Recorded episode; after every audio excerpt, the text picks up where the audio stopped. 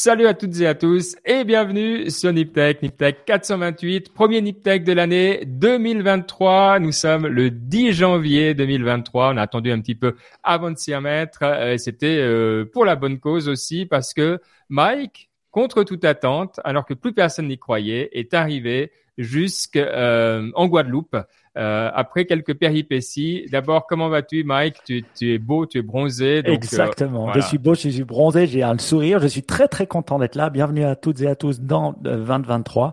Vraiment content et reposé. Deux semaines en Guadeloupe, alors que vous vous êtes tapé la pluie, euh, la grisaille et pas de neige dans les montagnes. Ben moi, j'étais sous les cocotiers entre 24 et 28. Il faut savoir que là-bas, à 24 degrés, ils commencent à mettre des doudounes hein, parce qu'ils ont froid. Toi, tu arrives à quand même survivre, même s'il y a du vent. Hein. Mais voilà, donc une très bonne vacance, très content d'être là. Bon, magnifique. Et Baptiste est aussi là, de retour, plus aux États-Unis, tu es de retour, tu es donc même fuseau horaire que nous. Ouais, c'est ça, c'est génial. Bon, je, je sais pas si je préfère faire Niptech le soir parce que c'est un peu plus dur de trouver l'énergie et tout, mais c'est quand même sympa, très très heureux d'être là, très heureux d'être de retour en Suisse. Là, tu, euh, quand tu changes, je trouve c'est ça qui est intéressant de voyager, c'est que quand tu changes d'endroit, tu retrouves ce qui est bien, tu vois, et tu te dis, oh, c'est quand même, il y a quand même des choses qui sont vraiment bien. Tu vas dire au supermarché, oh, c'est quand même bien euh, le, les bons produits euh, européens. Tu prends les trains suisses, tu dis, oh, c'est quand même vachement bien les trains suisses et tout et tout. Genre, ouais, c'est toujours c'est c'est ça qui est sympa. Ah, bah, une personne qui une personne qui commence à utiliser le terme vachement, c'est qu'une personne qui mérite notre passeport, Ben. Tu es d'accord? Oui, vachement. Non, alors il y a plein de gens en France qui utilisent vachement, mais je sais pas de, ah, quelle, euh, de quelle région ça vient. Euh, mais oui, j'entends beaucoup de, de, de YouTubers qui disent vachement. vachement, ok, d'accord. Je crois que c'était très suisse. Mais voilà, ben c'est cool. oui, bon.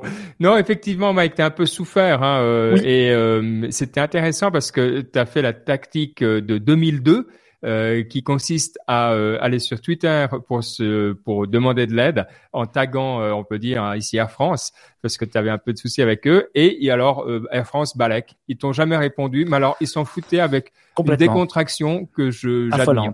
Oui, c'est assez dingue. Alors ouais, au bout d'un moment, bah voilà, j'ai eu j'ai mis trois jours pour arriver où je devais mettre normalement qu'un jour. Donc ça a dû.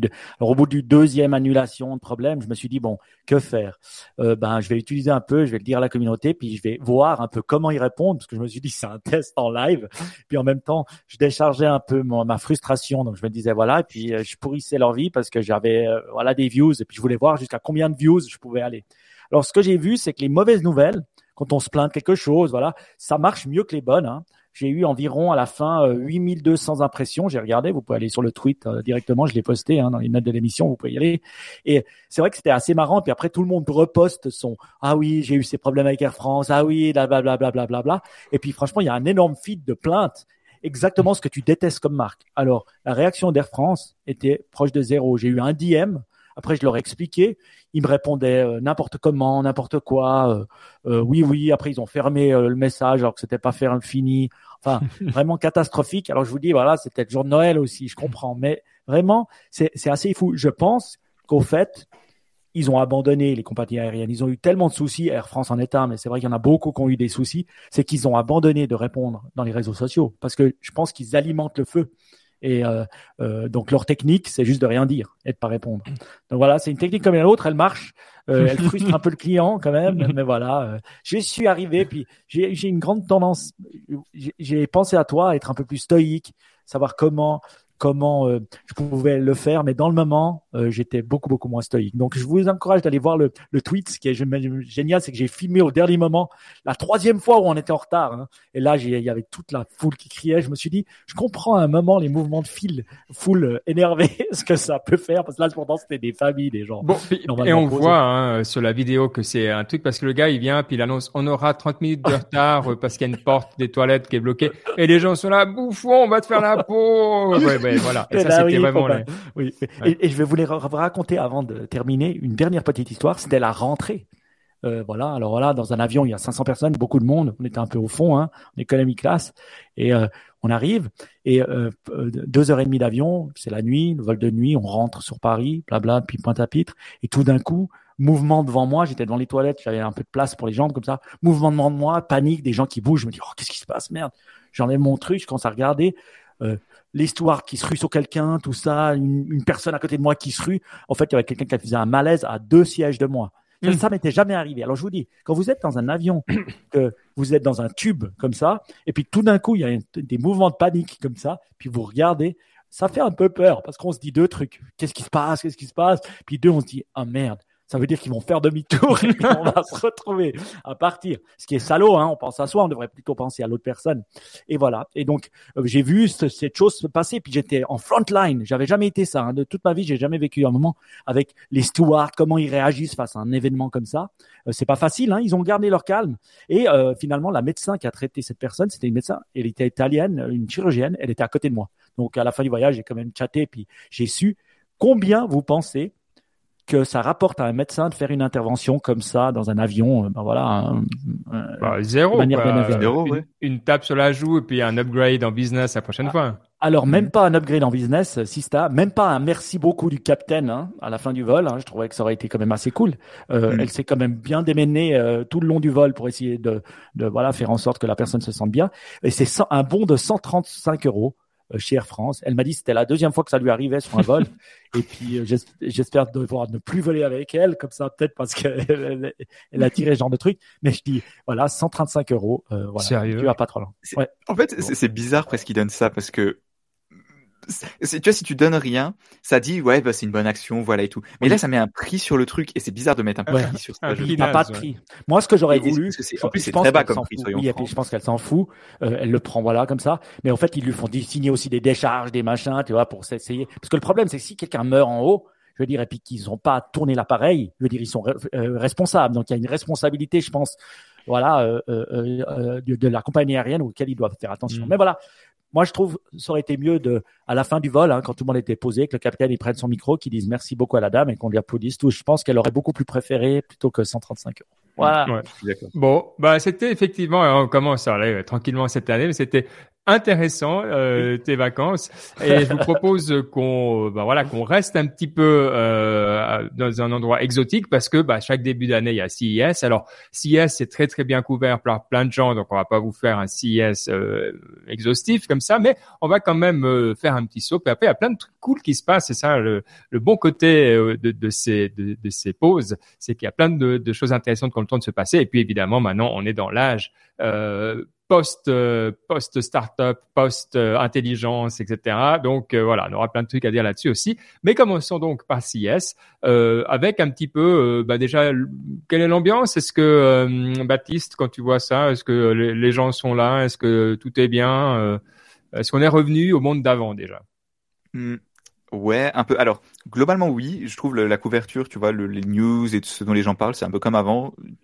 Qu'est-ce que tu, vois, on parle du robot bizarre, euh, de présenté par l'un, de, de l'app par l'autre. Enfin, c'est pas, ça, me semble être vraiment revenu à la normale. Mais tu vois quand même qu'il y a quand même de moins en moins d'enthousiasme. Mais ça, c'était déjà avant la pandémie, donc c'est dur de le mettre sur le Covid. Mais tu vois, les journalistes, t'en as de moins en moins qui y vont. T'en as plein qui disent ah c'est la première année depuis 20 ans que je suis pas allé au CES. C'est quand même quelque chose que j'ai l'impression d'entendre de plus en plus. Donc voilà, ça, je pense, c'est la tendance de fond, mais c'est pas, c'est pas vraiment lié au Covid. Et globalement, dans les news, en regardant le, comment dire. Moi, j'aimerais juste faire un petit bémol là, euh, parce que j'ai downloadé les chiffres, enfin, je les ai regardés juste avant. Et puis quand même, alors il y avait 3200 exhibiteurs, donc de, de gens qui montraient des choses. C'est 1000 de plus que l'année dernière. 1000 de plus, ça fait quand même un tiers, 33%, c'est déjà pas mal. Ouais, mais par rapport à l'année du Covid, tu vois, c'est pas. Oui, ouais, non, l'année du Covid, ça avait été annulé. mais, Et puis il y avait 150, 115 000 personnes c'est 40 000 de euh, 40 euh, 000 qui venaient en dehors des États-Unis et je pense que c'était plus du double de l'année dernière. Tu sais combien il y avait d'exhibiteurs, comment on dit, d'exposants en 2019 Non. 4500.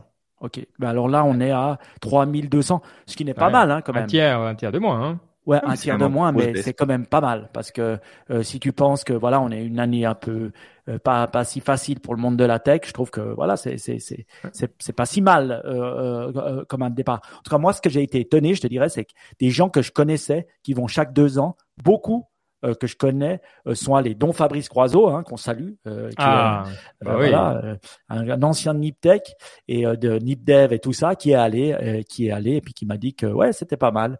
Et puis bah voilà, mais j'en connais d'autres. Donc moi j'ai quand même trouvé qu'il y avait un peu ouais, ce, une redynamisation 175 000 visiteurs en 2019. Et quand même, donc en gros, on est dans les mêmes trucs. Il y a un tiers de moins, allez, vraiment à la louche aussi.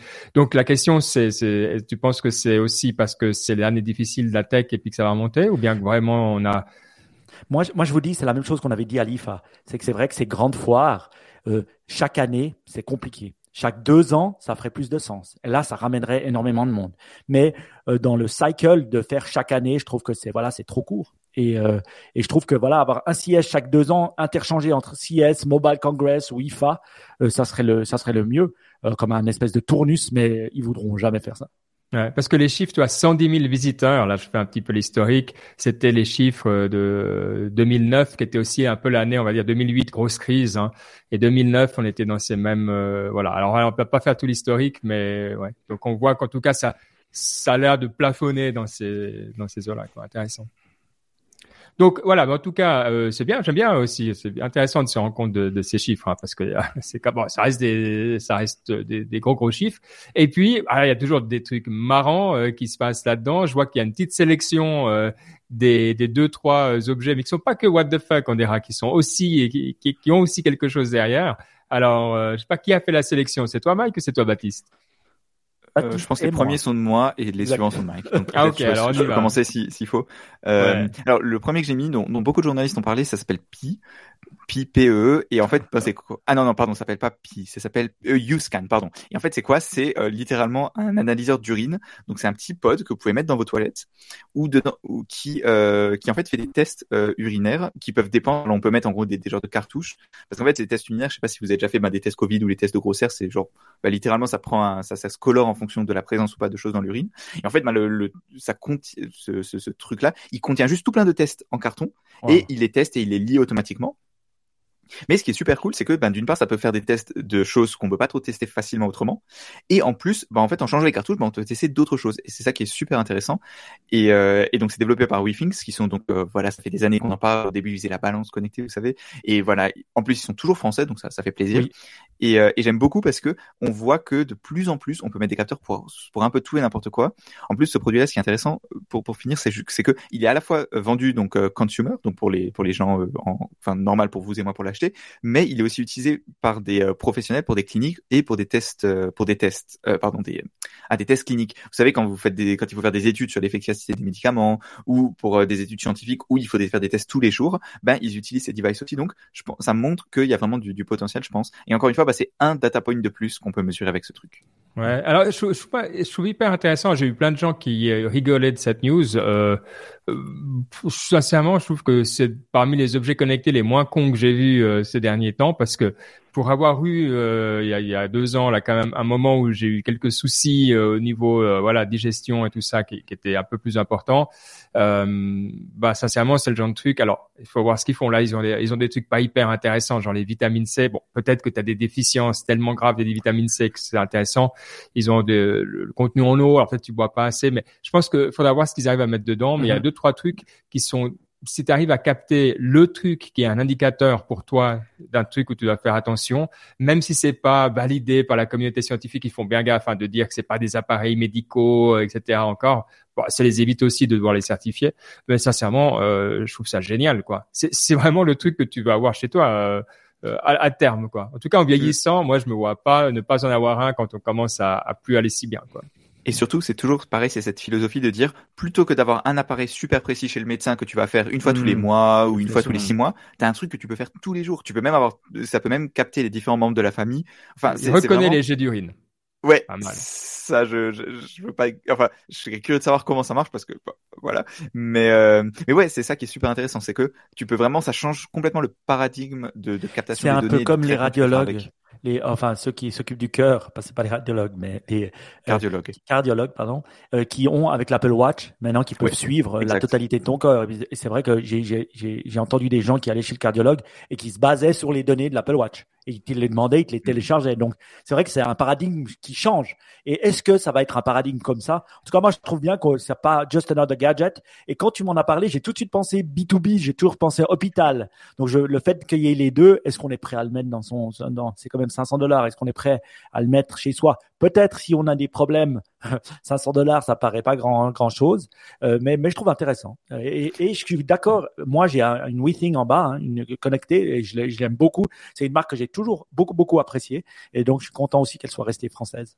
Elle n'avait pas été rachetée par Nokia? Ah, Ils avaient été rachetés par Nokia, ensuite revendus. Je crois que le, le founder avait racheté la boîte. Enfin, je sais plus exactement, mais je crois que c'est maintenant c'est encore français. Faudrait, faudrait checker, mais. Ouais, je crois, je crois qu'un truc intéressant qu'ils font, hein, c'est les, ce qu'on appelle les cétones. Et si je comprends bien, alors après, dites-nous hein, si c'est pas le cas, mais ça peut être des indications aussi de prédiabète euh, et des choses comme ça. Donc, ça, si tu fais partie de ces populations à risque, euh, franchement, euh, voilà. Mais pour le moment, c'est assez limité. Ils ont quatre. Ils ont un sur le cycle menstruel, un avec ces quatre. Il y a du, le pH, il y a la, teneur en eau, il y a cétone, il y a les vitamines C, je crois.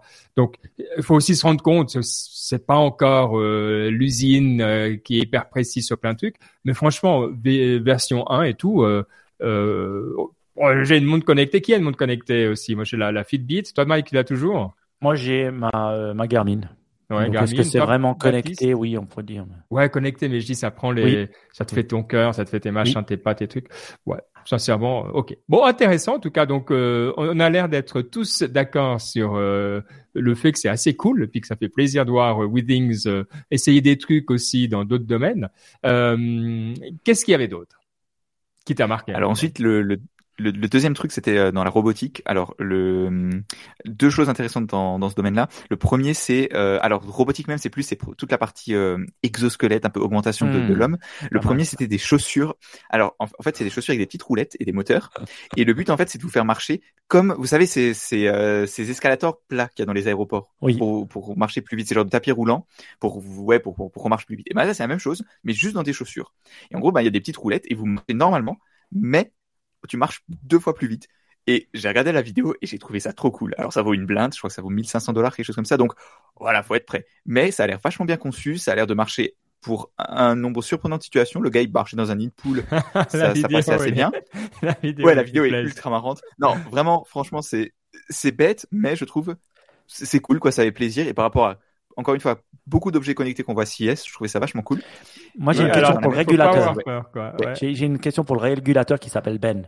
Euh, Est-ce que euh, régulé ou pas régulé ce genre de, de... Est-ce que tu deviens un véhicule euh, Oui, tu rentres dans la famille des Transformers quand tu les as et euh, donc tu as des droits en plus? Euh, c'est ça, tu es un cyborg, donc tu as le droit de dépasser les gens, de casser des trucs, et c'est vachement cool ça. Euh, non, t'es pas, c'est comme les patins en roulette là, je pense. Okay. T'es pas encore euh, un véhicule, donc t'as pas besoin de, de t'immatriculer. Euh, et par contre, je pense que tu as l'air à peu près aussi geek que quand tu avais les premières Google oh Glass à l'époque, quoi. Donc si tu as ça et des Google Glass, euh, c'est bon, quoi. Alors moi, je vois des use cases. Hein. Je vois des use cases. Par exemple, dans les aéroports, des fois, on les voit avec des trottinettes ou des choses comme ça. Je vois totalement un use case là où tu marches dans les gens et je, vois des use cases bien spécifiques. Après, à New York, euh, en, avec ou à, Tokyo, euh, en évitant ou à Shanghai, en évitant les gens, je pense que ça, je sais pas ce que ça donnerait. Et on est d'accord que elle est, elle est régulée parce que j'ai regardé la vidéo aussi, elle est régulée informatiquement pour justement tu le geste parfait, pas que tu glisses et que tu tombes. Ah oui, non, c'est vraiment tu marches normalement, mais tu marches plus vite, exactement comme les tapis roulants. on va regarder la vidéo parce que tu marches normalement, c'est peut-être un grand mot, mais tu, disons que tu, tu, marches, tu fonctionnes quoi. Mais très cool aussi. Écoute, franchement, pourquoi pas quoi. Et, et, et c'est vrai qu'on encourage les gens à, à, à bouger, à être actifs, etc.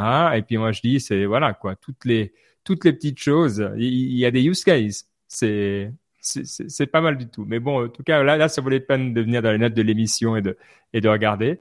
Euh, et les exosquelettes aussi, tu as dit. Bon, là, c'est quelque chose qu'on connaît depuis euh, un certain temps. Je veux dire, là, c'est ouais, des choses qu'on utilise déjà vraiment dans des certains endroits. Hein. Mmh. Alors, je sais pas exactement. Je, je, suis pas. Je pense que c'est le genre de choses comme c'est utilisé plutôt dans des domaines spécifiques. C'est dur de, de, de, juger de l'avancée. Mais en tout cas, c'est fait par une société qui s'appelle German. Euh, merde, j'ai perdu le nom, euh, German Bionic. Ouais, très, original pour un truc d'exosquelette, mais et, euh, et il avait l'air vachement léger, avec pareil, le, c'était vachement bien pensé, parce que ça permettait de, euh, comment dire, de, vraiment se concentrer sur un ou deux mouvements pour avoir vraiment un exosquelette léger que tu peux utiliser pour pour beaucoup de tasks. Donc très sympa aussi. Et, et encore une fois, je trouvais que c'était intéressant, mais aussi dans la tendance que c'est vraiment le genre de truc qui arrive de plus en plus et avec lequel, ben, ouais, que bientôt probablement tous les gens qui, emploient, qui seront dans des entrepôts, ils auront ce truc-là. Au point même, peut-être, tu vois, que dans, dans 10 ans, il y aura une loi qui dira que c'est obligatoire d'avoir ça pour des employés s'ils font des gestes répétitifs. Ouais, dans certains trucs de construction ou des, toi, dans certaines usines euh, où tu fais des gestes répétitifs et tout ça, ou des, trucs pénibles, ça, je, enfin, moi, j'ai déjà vu quoi. Enfin, euh, donc c'est après, je sais pas à quel point c'est euh, répandu ou pas. Même en production, ça, c'est moi je peux bien, imaginer ça, parce que des fois en production, on est obligé de mettre des gens avec plus de force, notamment dans le packaging, pour porter les produits, les mettre sur des palettes et des choses comme ça. Et c'est quand même des choses qui, à force de le faire, ben, usent le corps humain. hein. Ça, c'est sûr. Mm. Et euh, ces exosquelettes, hein, ayant été voir Avatar 2, euh, c'est encore Mm. plus important. Et je pense que c'est, c'est, pour moi, c'est vraiment le futur aussi pour aider l'humain et aussi faire qu'il s'use moins avec le même geste et puis qu'il se fasse moins mal. Donc moi, je, moi, j'adore ça. hein. Ouais. Donc, euh, mais bon, intéressant aussi de voir que voilà, ça, ça continue et puis que euh, voilà, il y a des, des, des nouvelles boîtes ou des boîtes en tout cas qui le font bien. Ouais. Donc ça, c'était le côté euh, exosquelette. Alors on a encore deux, trois. Alors, on va les faire quand même passer tout en vue. Ouais. Alors le dernier que moi j'avais, le, le reste c'est- de Mike et que Mike aussi l'a noté donc c'est Oui. cool. C'est euh, JLab qui a des nouveaux, en gros qui fait des euh, des prothèses auditives mais euh, pour 99 dollars et alors pour tous ceux qui ont déjà regardé le monde des prothèses auditives, 99 dollars c'est rien du tout. Et en fait Ah c'est un peu et cette, ce truc là c'est c'est pas la première fois qu'on en voit, mais en fait c'est un mélange de deux choses. C'est d'une part parce que le régulateur américain ils ont dérégulé le domaine des prothèses auditives, ce qui permet d'en faire. euh, alors je sais pas exactement ce que c'est la différence et machin parce que je suis pas un expert du domaine, mais en gros l'idée c'est que maintenant c'est beaucoup plus simple d'en faire et les conditions pour être appelé prothèse auditive sont moins grandes. Et le- l'autre chose qui est majeure c'est que bah tout le monde maintenant a des AirPods, que les AirPods bah c'est quoi? Bah, c'est des micros et des haut-parleurs que tu as dans les oreilles qui sont tout petits sur batterie etc. Donc c'est très proche finalement en termes de technologie et forcément bah, les deux domaines ils interagissent et ça fait baisser le, coût des prothèses auditives. Donc c'est encore une fois le, le truc qu'on voit c'est un peu comme l'époque du smartphone où le le fait d'avoir un consumer device qui devient tellement euh, commun, ça, ça a des retombées un peu plus loin auxquelles on n'aurait pas forcément pensé. Donc je trouve, je trouve ça vastement intéressant. Ben moi, je vais te dire pourquoi j'ai noté la news. Euh, euh, voilà, parce que je l'ai trouvée intéressante et pour deux raisons. Parce que j'ai ma grand-mère qui a 96 ans et qui entend rien et qui a des Mm. prothèses auditives qui ne fonctionnent pas. Et justement, elle voulait aller en racheter et tu n'imagines pas le prix prohibitif. Je veux dire, Ah oui, c'est- pas remboursé milliers par l'assurance déjà, ou Ouais. de manière très minimale. Et en plus, euh, ça coûte euh, 5000 francs, Ouais, 5000 c'est- euros. C'est, de la merde et ça marche pas et ça lui siffle dans les oreilles. Et ma pauvre grand-mère, j'étais là, ouais, voilà, il faudrait aller la voir. Puis en fait, elle est allée voir. Et il y a toujours les mêmes vieilles personnes qui vendent des- du vieux produit, du vieux matos pour des prix super, euh, euh, qui, qui sont complètement prohibitifs. Et moi, quand j'ai vu ça, j'ai dit, j'en achète un pour ma, ma, ma grand-mère, c'est sûr. Et deux, j'ai un autre pote qui a 57 ans et puis euh, qui a écouté un peu trop de musique forte et qui a des problèmes auditifs et qui ne porte pas sa prothèse parce que c'est ennuyeux, parce que c'est visible, parce que ça. Et je pense que ça, ça, ça changerait la vie. Et je trouve que c'est un super truc. J'y avais même pas pensé hein, qu'il pouvait se euh, faire un, un, un, un peu un chiffre dans ce domaine, mais moi j'adore et j'en achète dès que ça sort. Alors, euh, vous qui euh, travaillez euh, chez euh, Phonak euh, ou autre, Oui. euh, dites-nous pourquoi Mike a raison ou pas, pourquoi ces produits, pourquoi finalement, parce que c'est- ce que je trouve marrant, c'est qu'il y a des les tests. Alors, Sony a aussi sorti un truc, c'est pas 99 mais 999 dollars. Et dans les reviews, il y a dans les négatifs, c'est que ça stream pas euh, en Bluetooth. Donc on devient on devient un petit peu exigeant, toi. On vient de te diviser par 5 le prix de ta prothèse, mais tu dis ah putain Oui. les gars, je peux même pas écouter Twitch en même temps quoi. C'est quoi cette merde? C'est beau. Euh, mais euh, ouais, hy- hyper intéressant. Puis bon, surtout comme tu dis, euh, après il y y a un moment où euh, entre pas pouvoir te permettre du tout Oui. et puis avoir un truc comme ça, même si la qualité est peut-être pas, pas c'est assez gros. ça hein, change la vie. c'est des Et ça changerait donc, sa vie. euh, ouais. C'est surtout ça que je cherche. Je cherche une. Maintenant, tu viens de me dire sur Sony, j'étais pas au courant, mais je vais regarder parce que je vais dire pour 1000 francs, si je peux changer sa vie, je vais le faire. Hein. Le, le hein. CREC10. Ok. Ils ont toujours Ouais. des bons noms de produits. ça. C'est pas Sony, on adore, ouais. Ça pourrait être n'importe quoi. Ok, bon, euh, intéressant. Et toi, Mike, qu'est-ce qui Alors, à mon euh, tour, marqué vous êtes Exactement. T'as- Alors, Voilà, j'ai demandé à Fabrice Croiseau avant d'arriver, et puis je lui ai dit bon, Fabrice, allez, écris-moi ce qui se passe. Alors, vous êtes Ah. d'accord Je vais lire un tout petit peu ce qu'il me dit. Vous êtes d'accord? Ça marche. On y va. Plein de choses. Déjà, Ah. il y avait énormément de monde. Les automobiles et la santé connectée étaient très présentes. Et Ah, il- en particulier pour les pros. Côté TV multimédia, ce sont les Chinois qui avaient les plus gros stands et les plus beaux stands. Vous vous souvenez à l'IFA, je vous avais dit exactement la même chose? Même chose ici, notamment TCL, Hisense, qui, euh, par rapport à ce qu'on voit ici euh, sur ces marques qui vendent euh, plutôt low cost. Voilà. Du coup, les marques comme Sony, Samsung avaient des stands plus petits, construits autour des thématiques plutôt que des produits. LG avait un énorme stand, ça comme d'hab. Alors, selon lui, quelle est la news qui faisait vibrer CS, la voiture Sony et Honda. électrique. Donc, pour lui, il a dit, bah, c'est ça qui a attiré le plus de monde. Et c'est vrai que cette nouvelle e-voiture, si on veut, cette e-car de Sony et de Honda, euh, j'ai pas regardé les spécifications et tout, hein, je, je me suis pas trop intéressé, mais euh, voilà, c'est pour lui, c'était le le, le le, highlight, si on veut, de CES. Voilà. Mais la quoi de spécial cette voiture Sony et Honda, euh, je veux dire. Euh, elle, bah, elle a l'air un peu design. elle est un peu faite par Sony, qui, quand même. C'est la CRT euh, 2235, euh, magnifique euh, produit. Ouais, ok, d'accord. Alors, c'est vrai qu'elle est belle. Hein. Quand on voit des images, le design est beau. Je pense qu'il y a des jolies interfaces à l'intérieur. Je pense que voilà. Et puis c'est une des premières, à part Tesla, c'est une des premières boîtes tech tech euh, qui euh, qui fait une voiture. Donc euh, ça devait être intéressant. Mais ils en ont, ils en présentent chaque année des concepts. Mais là c'est pas un concept. Là ils vont la vendre pour de vrai. Ils vont la vendre. Et avec Honda. Donc voilà, c'est un mélange de, de... Comment tu dis, pardon, Baptiste? En 2026, la voiture. Donc bon, ah. c'est toujours pareil. Entre le moment où ils la font et machin et tout, il y a, y a de l'eau va couler sous les ponts. Ok, mais intéressant, intéressant. Donc Qu'est-ce qu'il dit d'autre Alors, alors après, bah, il m'a dit ça, et puis maintenant moi, qu'est-ce que j'ai ah. trouvé? Et voilà. Alors un, la BMW qui change de couleur. Alors on en avait déjà parlé l'année dernière, mais là, carrément, il y a Arnold Schwarzenegger qui est venu la présenter. Mais franchement, ok, moi je suis un fan de BM, hein, je dois dire, et je dois dire, ce machin-là, moi, euh, ça me fait tout de suite retourner vers BMW, hein, je vous dis. J'adore déjà la marque et je trouve que c'est cool d'avoir une caisse qui change de couleur. Je me suis demandé au législateur dont tu t'appelles Ben, est-ce que ça serait légal d'avoir une caisse qui change de couleur? Bah, On a une plaque, on a, on a, voilà, on est, on est. Est-ce que ça, selon toi, ça serait problématique? Ah, c'est une bonne question euh, parce que tu immatricules dans ton carnet euh, gris, euh, tu as une BMW euh, verte. Bah, je pense qu'il faut. Ah, c'est une bonne question. Écoute, je, je suis pas assez dans le domaine, mais est-ce que tu peux mettre couleur changeante? C'est comme pour les yeux. Il y a des, il y a des personnes qui ont des pour les yeux, t'as pas une couleur fixe, alors ils mettent un truc euh, tu varié. Euh, euh, bon, allez, franchement, et si c'est pas le cas, faut qu'on se détende. Hein. C'est du moment que tu as une plaque qui est aux normes, ça doit suffire. En tout cas, moi, je trouvais cool l'idée. Je vais pas regarder technologiquement comment c'était fait, mais je trouve que voilà une innovation, design sympa que j'espère qu'on pourra voir. Qu'est-ce qu'il faut faire pour vendre des voitures aujourd'hui dans, dans, dans, dans, le monde des voitures? Bah, écoute, c'est cool. Je veux dire, voilà, moi, moi j'aime bien. Et si tu es un, un, un, client satisfait, euh, moi je suis content. Hein oui.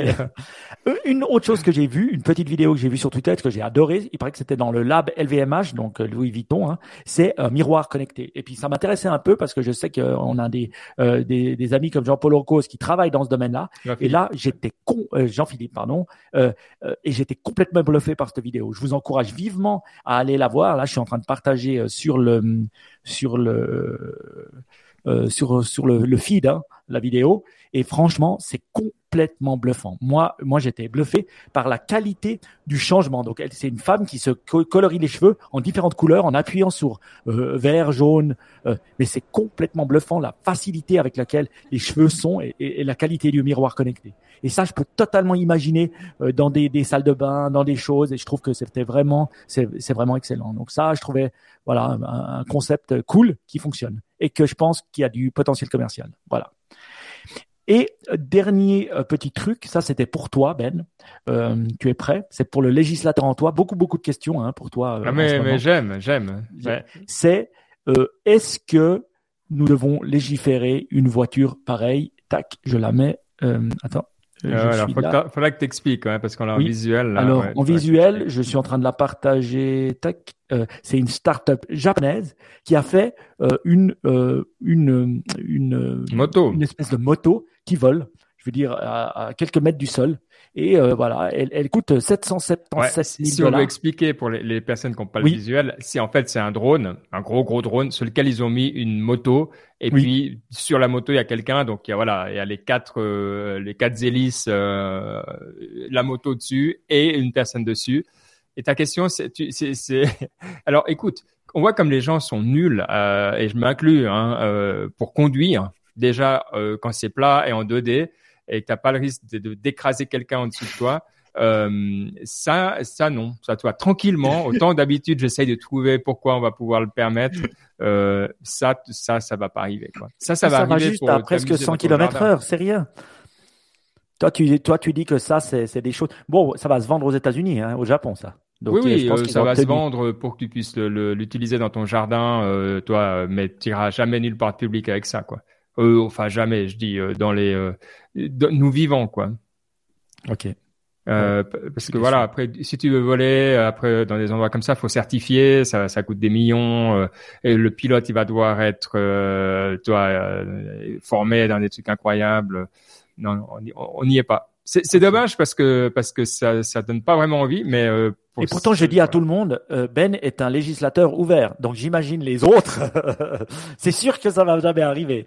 Donc, ah En tout cas, tu pourras pas le, faire sur la route. Mais enfin, je trouvais je trouvais cool et puis euh, voilà pour une fois j'ai trouvé un, un, un, petit truc sympa. Donc voilà un peu les les choses de CES que j'ai j'ai glané à gauche à droite. Ouais, mais c'est bien d'avoir des trucs comme ça qui sortent un peu, qui voilà. Mais euh, franchement, écoute, la petite sélection qu'on a là, euh, bah, elle donne envie quand même. Euh, c'est rafraîchissant, il y a des bonnes idées, il y a des idées intéressantes, motivantes. Moi, je trouve que, je sais pas, je sais pas autant. Vous savez, autant on a eu cette petite période, un petit moment, on était un petit peu, oh, c'est la fin de la tech, c'est fini. On était là, on se regardait, on était un peu triste. Il y avait voilà, on disait à la fin de l'émission, bah désolé tout le monde, mais c'est, mais maintenant plus. Pas depuis, depuis, la joie est revenue, on est bon, c'est la crise, mais c'est pas grave c'est trop cool. Bon, euh, excellent. Et on n'a pas, on n'a pas fini avec les, les, les nouvelles intéressantes. Bon, il y a un truc avant qu'on passe au côté, euh, au côté plutôt. Euh, on va parler un peu chat GPT et, autour, parce qu'il y a des trucs intéressants qui se passent autour également. Euh, mais comme on parle de, de, commercial, il y a une nouvelle que j'ai trouvée intéressante pour toi, Mike, qui est notre consultant Amazon euh, officiel, c'est qu'Amazon a annoncé qu'ils allaient ouvrir Buy with Prime, donc acheter avec Prime, à tout le monde. Donc, on pourra les utiliser sur d'autres sites et ça permettra d'avoir les, les, bah, les avantages qui vont avec, euh, l'envoi gratuit, euh, etc. Euh, ça semble tellement évident que je sais pas si pour toi qui es dans le truc, c'est juste, bah ouais, évidemment, ou, ou bien si c'est encore plus que ça. Ouais, on en avait déjà un peu entendu parler hein, de ce buy button euh, qu'on pouvait les mettre sur d'autres euh, d'autres sites. Ouais, à l'époque, en fait, les gens, ils pouvaient mettre un bouton qui redirigeait vers Amazon et ils pouvaient se toucher un pourcentage. C'était un, truc d'affilié, mais ça marchait pas très bien. Et puis souvent, ben voilà, les gens, ils ne pouvaient pas vraiment acheter. Et puis après, ils achetaient de manière détournée. Et puis la personne touchait pas son argent. Donc, je trouve que là, c'est clair.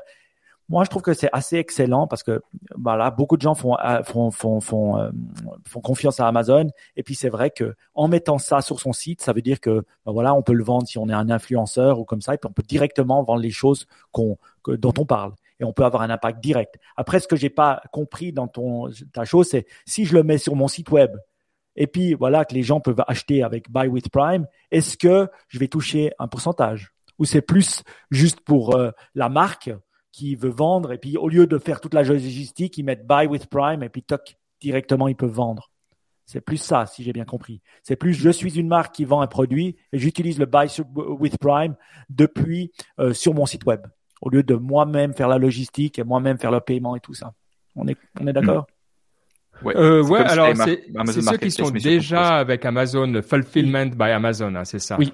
Donc oui, effectivement, tu peux parce que sinon, bah, qu'est-ce qu'il fasse Amazon euh, Donc ah. effectivement, c'est en plus pour les personnes qui, qui ont déjà bon alors oui. c'est peut-être là où c'est après ça fait sens pour certaines choses après pour d'autres ça fait pas parce que quand même hmm. on doit donner 15% plus la logistique aller un, un, autre 5% donc tu dois quand même donner jusqu'à 20% je pense à Amazon qui est quand même conséquent donc euh, il y a certaines personnes qui préféreront euh, le faire eux-mêmes en direct et avoir aussi le nom du client hein je rappelle, avoir une connexion avec le client, avoir l'email du client pour pouvoir lui revendre derrière. Donc euh, oui, je pense pour les plus petits, dès que voilà, on veut une relation avec son client, j'hésiterai. voilà. Mais c'est une bonne bonne chose.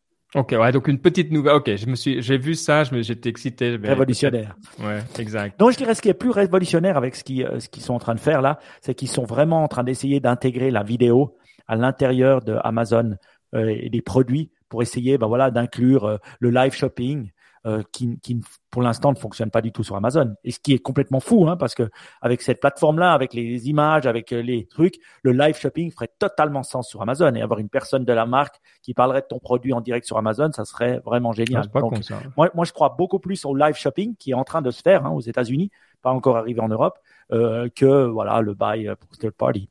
Voilà. Ouais. Bon, tout le monde euh, utilise euh, ChatGPT maintenant, on n'a pas ah. besoin euh, de vous, l'introduire. Est-ce que c'est l'émeute? Oui. Est-ce que c'est aussi un peu n'importe quoi? Bah, Évidemment, si, si on, en fait n'importe quoi, c'est n'importe quoi. Je veux dire, après, c'est marrant comme on passe de c'est quoi ce délire? à ouais, mais ça fait pas tout. Toi, attends, donc à un moment, ça fait très bien certaines choses. Le truc que j'ai trouvé hyper intéressant dans ChatGPT, c'est euh, alors Amazon, euh, Amazon, pardon, Microsoft, on les confond à longue, euh, a annoncé, euh, enfin il y a des rumeurs qu'ils allaient potentiellement investir dans ChatGPT. Hein, on entend des, des, des, des, prix incroyables de plusieurs milliards, 29 milliards de, de, de valeur pour ChatGPT. On ne sait pas, il y a des pourcentages, combien de milliards mettrait Microsoft. Mais en tout cas, il y a un endroit où ChatGPT ferait vraiment du sens, et là, je pense que Microsoft a raison, c'est dans Word, où typiquement, oh quand même, une oh grosse partie de ce que tu écris, si c'est une machine qui l'écrit, franchement, on s'en fout parce que c'est de tout temps, l'être humain a voulu voler, voilà. Euh, donc, euh, franchement, autant remplacer euh, ces, ces, trucs par une intelligence artificielle qui le fera mieux que nous. après, je suis moins dans le camp de ceux qui disent ça va remplacer Google. Et je pense que ça, c'est le use case qui est beaucoup plus euh, voilà direct et qui va marquer. Mais peut-être Baptiste, toi qui toi qui es dans le domaine, euh, un, petit peu, euh, qu'est-ce que tu qu'est-ce que tu nous dis de tout ça? Comment tu vois euh, euh, les différents développements? Enfin voilà, je suis curieux d'avoir ton ton avis quand même. Non, je suis assez d'accord. Je pense que le, la, première chose que ChatGPT ça a montré, c'est que le, le, packaging est super important parce que ChatGPT, c'est le même modèle tu as de base. c'est très très proche de GPT-3 qui existe depuis deux ans, je crois. Donc, et c'est vraiment juste la, parce qu'on a réussi à le packager d'une façon différente que tout à coup, et mm. que c'est mis public sur internet que tout d'un coup ça a explosé qu'on s'est dit waouh ça a vraiment énormément de capacité mais le truc la, la technologie vraiment novatrice elle existe depuis deux ans tu vois et je pense que cet exemple de Word et de Google et tout, c'est vraiment la question de comment est-ce que tu mets le, le, modèle de machine learning, comment tu le, tu l'utilises et tu le présentes à l'utilisateur, comment tu le rends euh, utilisable par des humains. Et c'est ça qui en fait vraiment un outil qui est très puissant. Et donc la question, c'est, c'est comme tu l'as dit, c'est où est-ce que ça va être utile? Tu vois, est-ce que le but ça va être de remplacer Google? Est-ce que le but ça va être de remplacer, euh, de faire d'un super Word, etc., etc. Donc je pense que c'est vraiment ça que les prochaines années vont nous montrer. Et, euh, et la deuxième chose, je pense qu'il faut pas, pas oublier, c'est que Ouais. pardon, un exemple que j'ai trouvé assez cool. Euh, mon frère voulait euh, faire une annonce pour engager quelqu'un et il a, il a demandé à ChatGPT, il m'a montré les screenshots de comment ça se, comment il avait demandé ça. Et en, en quelques dialogues, en disant ah mais euh, rajoute cet outil, euh, fais un truc un peu plus dynamique et tout ça. En fait, à la fin, tu as vraiment le l'offre d'emploi que tu peux publier tranquille, quoi. Parce qu'elle est, franchement, en tout cas aussi bien que la plupart euh, que tu vois. Donc c'est comme toujours, pour faire un truc exceptionnel, bon, c'est pas ce que tu vas utiliser, mais pour faire un truc très bien, qui est clean, qui est pro, euh, qui a pas de faute, qui est logique, que tu peux regarder, euh, typiquement donc de ce côté Word, c'était Excellent. J'avais pas pensé à ce use case, j'adore. Excellent. Et, franchement. D'ailleurs, ça m'a euh, énervé parce que maintenant c'est down hein, depuis trois quatre jours. Hein. Ils ont un problème de capacité. Je pense qu'ils sont en train de revoir leur serveur. Et puis. Oh. Euh, je... Ils perdent 2 millions par jour, non? Enfin, ils perdent. Ils utilisent 2-3 millions de dollars de serveurs par jour. Euh, je crois que c'est. Je sais pas si c'est des chiffres justes, mais en tout cas, c'est cher à faire tourner, quoi. Hmm.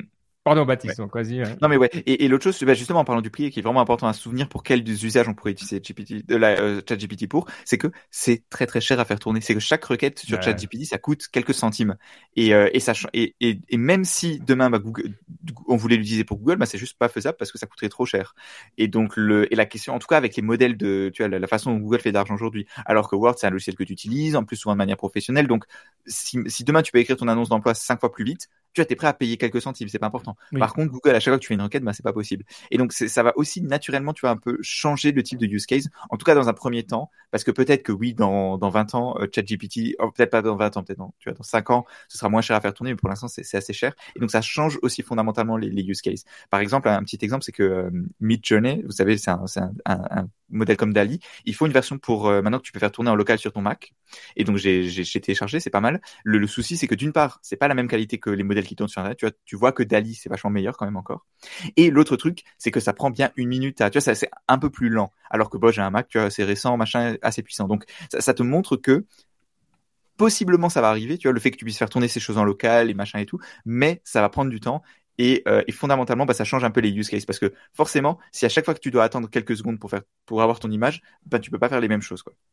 Ouais. Moi, j'aimerais dire, euh, j'ai entendu nos amis euh, de, euh, de Jason Calacanis et la bande là, comment ça s'appelle le podcast, All et j'ai trouvé qu'ils avaient, ils, ils, discutaient de ChatGPT et ils ont amené un argument dont je connaissais pas, c'est le fair use des données. Et de dire qu'au fait, est-ce qu'il n'y a pas, à cause de, de une, une, une patente, pas une patente, mais un copyright sur les données que ces gens utilisent. Parce que finalement, ils, ils prennent partout et après, ben voilà, ils créent, ils créent quelque chose avec des données qui sont pas les leurs. Et donc, mais comment tu sais d'où viennent les données? Ouais, justement. Et, ce qu'ils disent, c'est que finalement, c'est c'est possible de répliquer ChatGPT si on a un certain montant de données. La, difficulté, c'est d'obtenir ces données-là. Et euh, il y, a, y, y, aura une question qui se pose, il paraît, de, de copyright, de savoir est-ce que voilà, on a piqué sur sur des domaines précis, hein, peut-être pas sur des domaines généraux, mais sur un domaine, par exemple, sur un film, sur est-ce que il y aura il y aura ça? Tu arrives à des trucs tellement génériques. À mon avis, si tu veux regarder un endroit qui a été exploité à mort, c'est le, le, domaine de la musique. Euh, parce que as des, tu as, comment ce chat GPT, tu vas dire, ouais, il a écrit un texte, mais moi j'ai un texte qui est similaire. et après, tu auras un juge qui va dire, mais écoute, ton texte, c'est comme dans les certaines idées de musique, tu dis, c'est tellement bateau. D'ailleurs, si tu regardes, c'est hyper intéressant les, les euh, quand il y a des euh, jugements, comment on dit, des, des lawsuits de, de, de musique, c'est que la défense, elle est toujours à dire, mais cette idée, c'est de la merde ça a été fait des millions de fois, c'est nul, il n'y a pas de valeur. Parce que et puis le pire, c'est qu'ils ont raison. C'est en musique, tu n'inventes pas vraiment de, toi, c'est pas il y a, y a peu de gens qui, qui peuvent se targuer d'avoir vraiment inventé des trucs incroyables. Et la question ici, c'est ça, c'est de te dire, mais à quel moment tu vas dire non, mais cette intelligence artificielle, elle a fait un truc qui est exactement ce que moi j'ai fait. Et à qui appartient le copyright? Par exemple, il parlait que maintenant ils vont créer des scénarios ou des livres en, avec ChatGPT ou ChatGPT-like. Et donc, ça va générer des scénarios, des ça. Et à qui appartient le copyright? Est-ce que ça appartient à ChatGPT? Est-ce que ça appartient à celui qui a posé la question ou qui a après fait? Il n'y a pas de, il y a pas de copyright pour les les œuvres automatiques. Hein. Donc de toute manière, ça sera pas ChatGPT ah, de, de, ce que je sais. Hein. Mais euh, par contre, il y a toujours une personne qui aura lancé le prompt. Donc il y a quelqu'un qui va dire, et puis toi fais un peu plus euh, funky, fais un peu plus comme ça, et puis qui pourra peut-être se targuer euh, de nouveau de. Mais c'est, c'est ouais, c'est des. Mais sincèrement, tu sais, c'est le genre de truc. C'est à mon avis, c'est c'est des questions peut-être évidentes en droit. De mon expérience, c'est souvent pas les, les plus gros problèmes. Euh, je, je, pense, je pense pas que c'est là qu'on va. Ouais. Je pense que c'est une vision un peu naïve. Ouais, vas-y, pardon. Ouais, parce qu'en fait, c'est un nouvel usage des données. En fait, c'est ça le truc, c'est que comme on a un nouvel usage des données, tu as besoin d'une nouvelle façon de quel est le droit qui est lié à ça. Tu vois, quelles sont les autorisations que que tu as besoin pour ça. Et euh, et, et, et, et, naturellement, on va évoluer, mais globalement, ça me semble assez irréaliste de dire que chercher l'internet et avoir un programme qui lit l'internet, c'est interdit, tu vois, parce que c'est ça en fait que le programme il fait. Oui. Toi, tu mets tout l'internet dans un set de données, comme ce que fait Google, et ensuite il, si tu veux, il apprend de ce set-là. Et donc, est-ce que tu peux vraiment interdire ça? Ça me semble et tu pouvais, ils disaient, ils utilisaient le, terme de Google justement, et puis ils expliquaient qu'à l'époque, tu pouvais mettre euh, que tu voulais pas que le robot te scanne de Google. tu pouvais faire ça aussi avec tu pouvais le faire. Donc potentiellement, tu pourrais aussi le faire avec l'IBA en mettant un TXT. D'ailleurs, si tu mets un no robot, je pense que le chat du petit, il, il scrape pas non plus. Hein. Je pense que c'est Donc, tu auras la capacité, si tu veux, de le bloquer euh, indirectement si tu veux pas qu'il scrap. Mais voilà, c'est des fair use. Moi, ce que j'ai trouvé intéressant, euh, voilà, c'est comme ce use case que tu dis pour le job description. Je suis en train d'en écrire un en, ce moment et je peux dire ça m'embête que ChatGPT fonctionne pas parce que j'aurais bien envie de tester, voir justement comme ton frère l'a fait. Et puis aussi pour les scénarios, j'y avais pas pensé. Tac, quelqu'un en pense, je me dis waouh, tu vois, des scénarios avec des rebondissements, des trucs incroyables. Et euh, ce monde-là, il est vraiment euh, à, son balbutiement. Et en tout cas, euh, il, semblait dire dans All-in que cette année, ça va vraiment exploser. Bah, D'ailleurs, allez, faisons le, la transition parce que bon, Dali avec un D, Dali, on connaît, on connaît ses, voilà, on l'utilise tous et toutes. Enfin, c'est cool. Mais est-ce que vous connaissez Vali? C'est ça la vraie question. Est-ce que vous n'avez pas encore utilisé Vali? C'est la, euh, c'est Microsoft, hein, parce que voilà, on est dans le segment Microsoft, qui a euh, annoncé euh, un nouveau modèle euh, basé sur ChatGPT, mais qui est, peut simuler la voix d'une personne euh, avec quelques secondes. Ils disent trois, bon, euh, pourquoi pas, de d'audio euh, et on, va vous mettre un lien vers le, test. Alors, on peut pas utiliser avec sa propre voix, mais ils ont des tests euh, qui sont assez bien faits. Hein. C'est encore un papier un peu scientifique, et, c'est complètement euh, bluffant parce que pour le dire, les progrès qu'on a fait là-dedans. alors, on, entend encore que c'est de la synthèse. Hein. C'est clairement il y a ces petits, ces petites transitions des fois qui sont compliquées. typiquement, les trucs qui n'arrivent pas à faire les ordinateurs, c'est les hum et les hum et les hésitations. Quand ils en mettent, le truc il dit hum dans la phrase détendue comme si c'était un mot, donc ils se rendent absolument pas compte que c'est en fait quelque chose qui est censé être une hésitation. Mais voilà, ça c'est des détails. Euh, mais à ça, au niveau de la qualité de la voix, de la réplique, pour le peu de données euh, en input, c'est complètement impressionnant.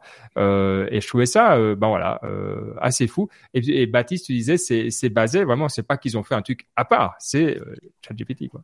Ouais, c'est basé sur, euh, sur, GPT-3, le modèle qui, qui est aussi le, la base de ChatGPT. Et, et ce qui est incroyable, c'est que ChatGPT, c'est uniquement un modèle qui fait du texte. C'est-à-dire que là, on a un modèle qui fait très bien du text to speech, donc qui transforme du texte en de, en de la voix en du son, mais tout en étant basé sur un truc qui fait que du texte. Donc c'est ça qui est assez incroyable, c'est que finalement le, on, voit que ces modèles sont tellement performants et ils arrivent à généraliser de manière beaucoup plus puissante que ce qu'on pensait. Et c'est pour ça que beaucoup de gens dans le, dans le domaine de l'IA sont très très euh, comment dire enthousiastes et euh, optimistes par rapport au progrès futur. C'est que on voit que les modèles, on arrive à avoir des capacités. Ils ont des capacités qu'on n'aurait pas soupçonnées. Et donc c'est ça qui est très très impressionnant. Et, l'utilisation, c'est quoi? C'est de traiter, euh, de faire du text to voice euh, euh, et des choses comme ça? Le, business case, on peut l'utiliser dans quoi? Alors, j'imagine un avocat, j'imagine, voilà, on, écrit un texte et puis on veut juste le poster avec la voix. C'est quoi le business case? Ouais, c'est une bonne question. Euh, c'est vrai que bah, je pense que ça te permet d'avoir des voix euh, corporate ou de, de voilà de, de faire peut-être des raccords, des machins, c'est d'un coup toi. Parce que quand tu dois réenregistrer, des fois c'est pénible. Je sais pas euh, si vous avez eu ça, moi ça m'était arrivé dans le passé où tu dois juste réenregistrer un bout, mais là tu peux, tu pourrais le faire toi tranquillement. Alors ça où je le vois, c'est typiquement, je vous donne un exemple. Clients, pour les il, y a, il y a quelques années, on avait fait un Iptech hein, où, où la voix de Matt, j'avais oublié de l'enregistrer au début et euh, j'avais synthétisé sa voix, mais on, entendait que c'était pas Matt. Tandis que maintenant, on n'aurait rien entendu. Tu vois, ça c'est, hmm. ça, il y a plein de choses comme ça qui sont importantes. Alors, je sais pas si c'est un, business case, mais ou dans les services clients. Le, tu, tu, tu sais, dans les services clients, tu, tu, tu, dois faire parler et puis tu dois et puis ça tu pourrais avoir une personne qui chatte et puis ça ça lui fait la voix. Donc euh, voilà. Et puis, ah, après elle peut reprendre avec sa propre voix quand elle reprend pour de vrai toi oui. C'est que tu parles tu parles avec un ordinateur pour tous les trucs faciles puis dès que tu passes en niveau 2 en fait t'as le c'est beau. On passe directement comment on peut mentir aux gens en faisant, en semblant qu'ils parlent à des humains quoi. Ou un truc similaire, tu vois. Imagine ChatGPT, il est très bon à euh, comment dire à prendre de l'information et à l'étendre. Tu vois, tu lui dis, euh, écris-moi, euh, tu vois, genre par exemple, on a dit une info d'emploi pour ceci, ceci, cela, et il va t'étendre ça d'un texte de 5 lignes à un texte de 50 lignes, tu vois. Et quand est-ce que tu fais ça? Bah, Quand tu donnes une présentation, c'est la même chose. Tu as des slides avec 50 euh, mots et tu transformes ça en, une, en 200 mots, tu vois, alors qu'il n'y a pas beaucoup plus d'informations dans ce que tu dis que dans les slides. Et donc, tu pourrais imaginer ChatGPT qui transforme ta slide, qui, qui crée un texte à partir d'une slide, et ensuite, avec ça, tu dis la slide, tu vois, tu peux faire un présentateur automatique. Ouais, bon, c'est c'est c'est cool, c'est cool. Et allez pour euh, faire la boucle sur ces histoires de voix, vous avez peut-être vu passer que Apple Books a lancé une des un AI narrated audiobook, donc des voilà des audiobooks euh, racontés par des intelligences artificielles. Donc c'est un peu la même chose, c'est des voix synthétiques qui, qui peuvent lire euh, les livres. Alors c'est pas révolutionnaire euh, en soi, hein, c'est pas un moment qu'on essaye. C'est vrai qu'on est arrivé à ce niveau euh, de qualité. Vous savez, on a toujours ce concept de uncanny valley, quoi, où c'est assez similaire à l'être humain pour qu'on se rende compte que voilà, c'est de l'être humain, mais c'est juste assez différent pour que ça devienne un petit peu bizarre. Et puis en fait, ça nous dégoûte un peu. Quand et là, on est passé de l'autre côté de cette vallée où sincèrement, quand on entend, on peut dire ouais, je pourrais l'écouter et puis au bout d'un moment, tu t'en fous. Tu penses plus que c'est euh, euh, une, une, voix synthétique. Donc, je pense pas qu'on est, ah, voilà, euh, ça fait quelque chose. Ça fait des années, des années, des années qu'on essaye. Et là, je pense que maintenant, c'est fait. Alors, la beauté en plus, c'est que c'est fait comme ça, quoi. C'est pas quelque chose que tu dois faire à part, etc. Et c'est évidemment surtout pour les personnes qui écrivent des livres. Jusqu'à maintenant, on pouvait publier soi-même ses livres. Mettons qu'on écrive euh, quelque chose, voilà, on pouvait le faire facilement, le mettre sur le, l'App Store, mais on pouvait pas avoir l'audiobook. Tandis que maintenant, on peut avoir l'audiobook qui va avec. Maintenant, j'y réfléchis parce que sur mon Kindle, j'ai cette fonctionnalité, je sais, ou pour certains livres, je sais pas lesquels, mais j'ai le text-to-speech. Alors moi, j'ai essayé un peu ah, la voix, mais elle, est, elle, est, moche la voix. Donc c'est pas inclus à mon Audible euh, avec vraiment une voix bien, tu vois. Mais c'est clair que en plus, ça a un coût, un gros, un, grand coût. Hein, il paraît de, de produire euh, une de, de, qualité son livre et tout. Ah moi, j'ai écouté les voix d'Apple. Hein. franchement, elles étaient assez bluffantes, je dois dire. Euh, la qualité de la voix était assez excellente. Alors, ils ont sûrement pris des bons, bonnes choses, mais je trouve que voilà, pour un éditeur qui a peut-être pas les moyens de, de faire lire par l'auteur, parce que c'est vrai que quand l'auteur le lit, il y a une certaine voilà. Mais moi, je me vois tout à fait euh, écouter euh, voilà une voix que j'aime bien. Et euh, par exemple, la voix de Baptiste, hein, j'ai envie d'entendre tout le temps, tout le temps, tout le temps. Et ben voilà, il me lira tous les livres. Comme ça, bah voilà, ça sera, ça deviendra le, mon pote qui me lit tous les livres. Et puis c'est clair, je pense qu'alors on voit aussi dans les, ce qu'on a discuté avant, ils arrivent, Vali, ils arrivent à mettre de l'émotion, c'est pas mal.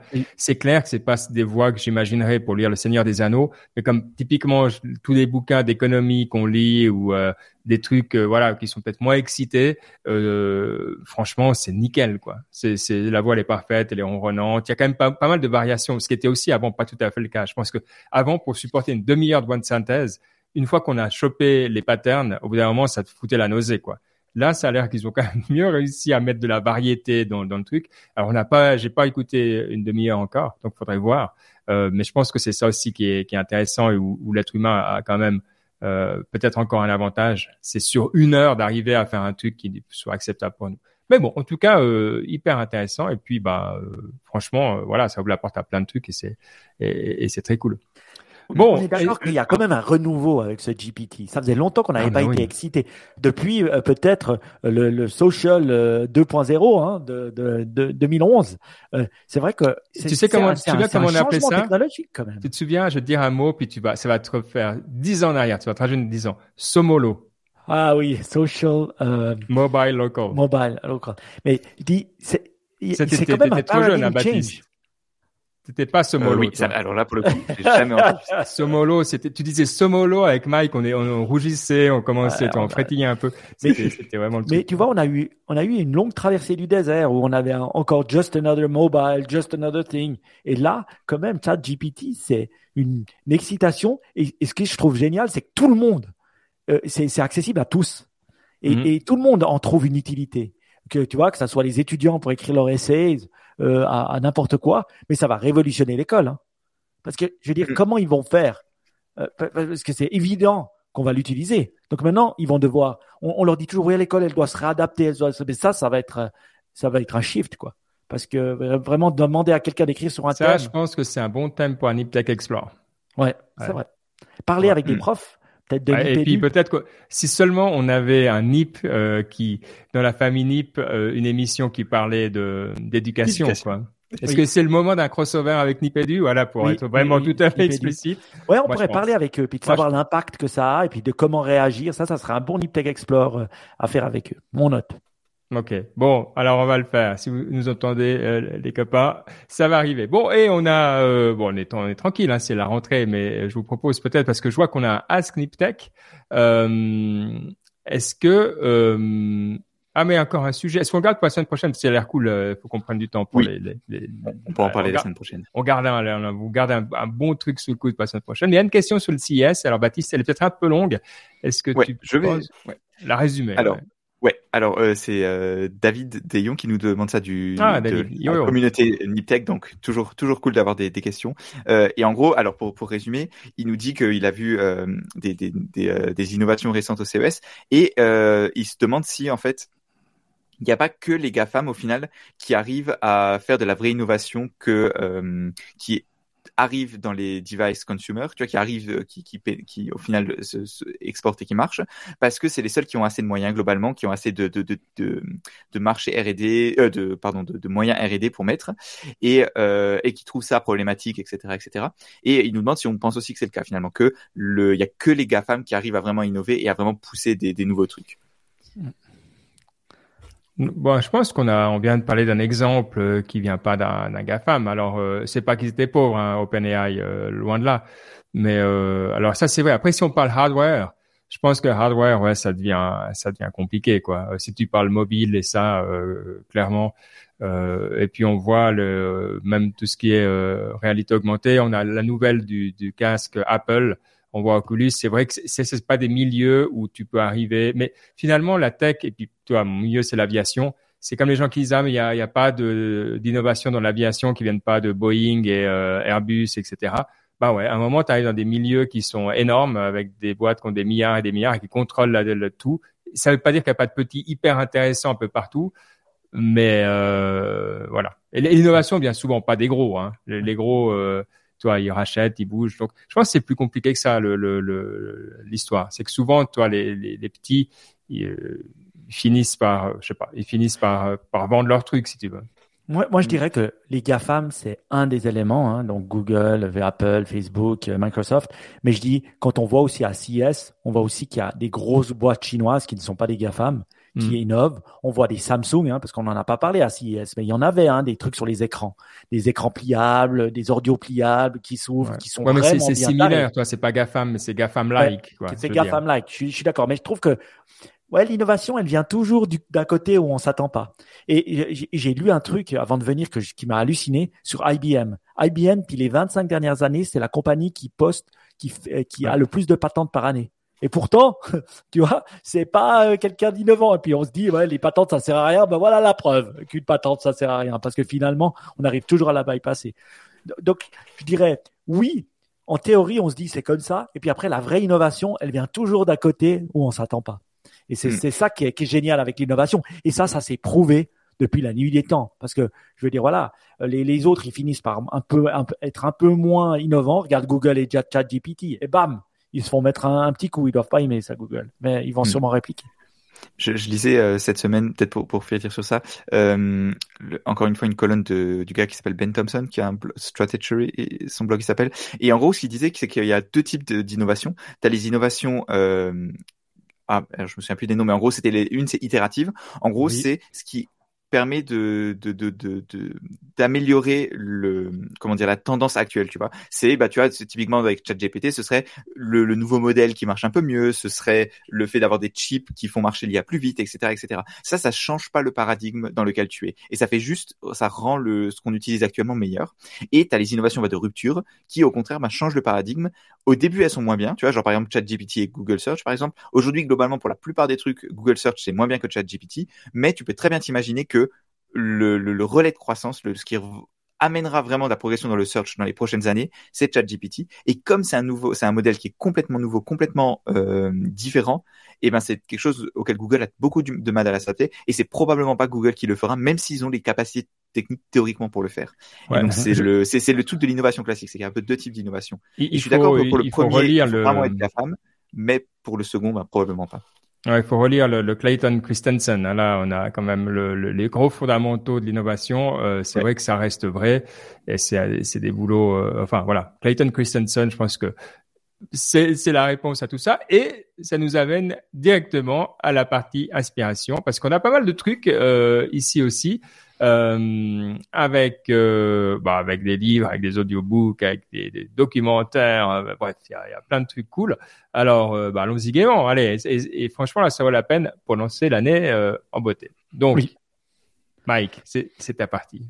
Oui, oui, bon, pas seulement, hein, mais voilà, je, je vais commencer.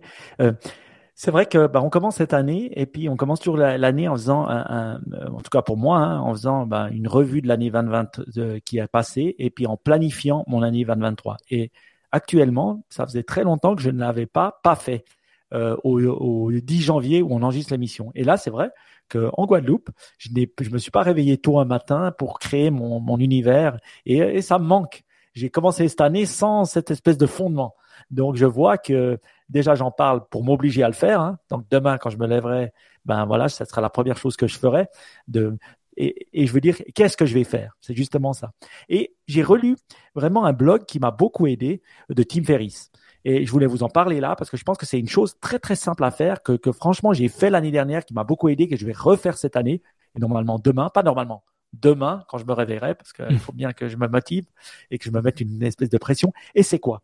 C'est que, tu vois, au lieu de se faire toute la revue de qu'est-ce qui a été, pas été avec euh, pendant son année, lui, il propose de faire un truc qui dure 30 minutes, qui est tout simple. C'est-à-dire, tu prends ton calendrier et tu regardes semaine par semaine, hein, de manière simple, et tu fais deux colonnes, des plus et des moins. Qu'est-ce qui t'a euh, euh, déplu? Quelle activité t'a donné des, des, des, des, sentiments négatifs et quelle activité t'a donné des sentiments positifs? Ça peut être des meetings avec des gens que t'aimes pas. Hein. Ça peut être bah, voilà des activités avec des amis euh, qui t'ont boosté ou voilà d'autres choses. Et, et, tu passes comme ça chaque chaque semaine assez rapidement en disant bah tac tac tac tac. Une fois que t'as pas fait ça, tu fais du 80-20. Hein. tu dis quelles sont les top euh, choses que que j'ai que j'ai aimé faire, quelles sont les top choses que je n'ai pas aimé faire, et justement tu arrêtes les choses que tu détestes faire et tu planifies en tout cas le top 20 de celles que tu vas faire. C'est-à-dire, voilà, j'aime sortir avec mes potes ou avec Ben, on aime faire Niptech avec Baptiste, donc on le planifie. On aime faire notre marche du vendredi qui est le samedi ou dimanche, Ben, donc on le planifie. Des choses comme ça. Euh, et je trouvais intéressant et simple et pas une approche où voilà, voilà euh, assez concrète. Et donc je vais le faire. J'ai commencé par ça pour un peu euh, réfléchir à ce que j'aime, ce que j'aime pas, et puis vraiment le planifier pour l'année prochaine. Donc voilà, un petit cette année plutôt. Ouais, pour cette année. Voilà. Même si je suis en retard, parce que normalement, maximum le 5 janvier, j'ai en tout cas passé deux matinées à, à, réfléchir à mon futur et faire mon RPM plan. Ah mais là, tu étais en Guadeloupe, donc euh, voilà. Oui, mais c'est pas une excuse parce que je suis souvent en vacances le début de l'année et puis euh, je, je, je, le fais. Mais voilà, je j'ai pas d'excuse à part que j'ai flaqué, tout simplement. Je vois un livre qui n'est probablement pas de toi, un audiobook, Mike, oui. euh, parce que je sais que et, et, et, je ne comprends toujours pas pourquoi tu n'es pas un fan absolu et définitif des Great Courses euh, qui reste une merveille du monde. Euh, voilà. Si je, si je, si j'étais riche, je ferais, je ferais les Great Courses, euh, encore plus de Great Courses, ça serait ce que j'aimerais faire dans la vie. Et donc là, c'est Tocqueville and the American Experiment. Donc, je me tourne vers toi, Baptiste, au hasard. Ouais, ouais, c'est moi. Ben voilà, t'as tout dit. C'est un Great Courses qui est vraiment, vraiment excellent. Ça m'a beaucoup plu. Et tu, tu vois, des fois, c'est, c'est excellent Great Courses, mais parfois, tu vois, ça, des fois j'ai quand même pris un peu de temps pour les lire parce que c'est un peu long, parce que je sais pas, genre le, sujet est bon, mais tu vois c'est un peu, il faut quand même te mettre dedans pour écouter. Ça, ça s'écoutait tellement bien, c'est vraiment, je sais pas pourquoi exactement, mais vraiment ça m'a extrêmement plu. C'était, je sais pas, genre j'ai écouté ça en en, en, partant des US en plus. Donc tu vois, c'est un peu le, le, truc parce que le gars, du coup, donc c'est l'histoire de Alexis Tocqueville qui est un des, euh, il est arrivé aux États-Unis en 1830 si je me trompe pas. C'est un Français et il est, il était resté, il est resté neuf mois et il a écrit un bouquin qui s'appelle Démocratie en, en, Amérique et c'est considéré comme le meilleur euh, euh, livre sur la démocratie américaine jamais écrit qui plus est par un Français en plus. Enfin, c'est très marrant et, euh, et c'est juste, ouais, c'est juste excellent. Ça parle très bien de concepts et ça, ça en fait, l'avantage qu'il a Tocqueville finalement, c'est que comme il en parle alors que c'est tout frais, tu vois, la démocratie en Amérique, elle est toute fraîche, le concept de démocratie, de démocratie, il est assez nouveau, et, euh, et ça permet de prendre les choses de manière beaucoup plus sobre, de manière beaucoup plus posée finalement, et, euh, et le prof qui euh, raconte ça aussi le raconte de manière très bien, très didactique, et donc j'ai vraiment aimé, et tu vois, on parle des fois des fondamentaux et tout, et ben je trouve que c'est ça revient finalement aux fondamentaux de ce que c'est la démocratie, ce que c'est la société dans laquelle on vit, et non vraiment un, un excellent, excellente lecture. Ouais. Bon, alors j'aurais jamais pensé à m'intéresser à ça, mais euh, ouais, ça. Excellent, excellent choix, merci. Euh, je me Moi, j'ai une question.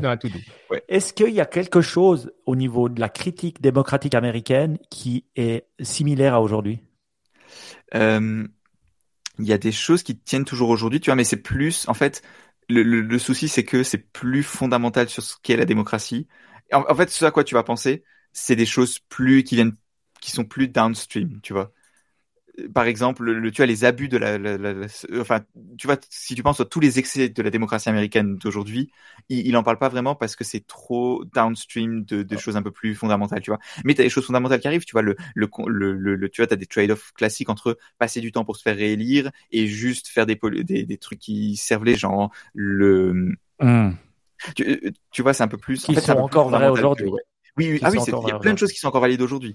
Et euh, d'ailleurs, c'est marrant, t'as Tocqueville en 1830 qui a dit euh, ah le grand, euh, en gros, il avait prédit la guerre froide. Tu vois, il disait ah le grand schisme, ça va être entre le l'autoritarisme et la, la, démocratie américaine, et c'est probablement la Russie qui va être euh, totalitaire. Tu vois, un truc comme ça. Ah ouais? Ah, c'est 1830, hein. il a dit ça, c'est incroyable. Ouais, ouais c'est fou euh, de voir il y a des gens qui qui sentent les choses avant qu'elles arrivent. Et puis longtemps. Et, le truc qui est incroyable, c'est que c'est aussi ça. Tu sais, des fois, tu lis des biographies, et tu dis ah comment ça se fait que t'as des hommes qui sont si incroyables et tout. Le, le gars, c'est la globalement, il a fait, tu vois, il avait une, quand il est retourné en Europe, tu vois, il a pas fait tellement de choses incroyables, tu vois. Mais ce livre, il est vraiment fou. C'est aussi une façon, je trouve, intéressante de penser à, c'est aussi une, une bonne biographie, finalement, ce cours. Sans en être une, je trouve que c'est une bonne biographie. Bon. C'est un one hit wonder, mais on en parle encore après. Ouais, wonder, wonder. Ouais. c'est ça, ouais. Bon, on va passer peut-être un peu plus rapidement sur les, tout ce qui est euh, film. Le premier, c'est un documentaire. On aime bien les documentaires. Oui. Qui s'appelle Stutz. Alors, c'est pas un documentaire c'est le documentaire de l'année. Alors, euh, c'est euh, un, un, comique américain qui s'appelle John. Euh, vous, vous, le connaîtrez dès que vous voyez sa gueule. c'est sur Netflix en plus. Qui est un peu gros qu'il est plus. Oui, qu'il est plus, et qui interviewe en fait son psychiatre, qui s'appelle Phil Stutz. Et il a des méthodes assez simples pour essayer, qu'il l'a aidé à ben, sortir des, des problèmes qu'il avait, avec des méthodes très simples, tu vois. Il est assez drôle et tout ça. Et en fait, c'est lui qui analyse le psychiatre et puis le psychiatre qui l'analyse en même temps.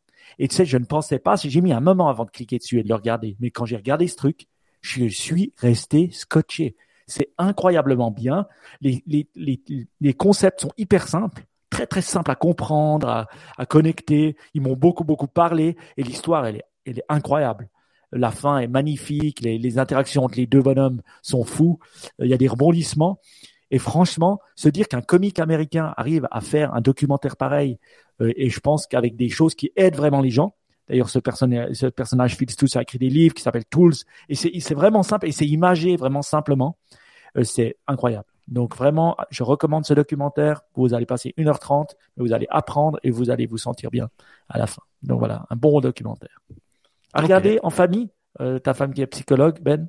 Je, pense je, que je viens de lui envoyer le lien déjà. Ah ok, c'est bien. C'est bien, c'est bien, c'est bien. Euh, il faut faire ça direct. Ok, nickel. Bon, euh, Avatar, The Way of Water. Bon, allez, on va dire. Qui l'a vu? Qui l'a vu? Non?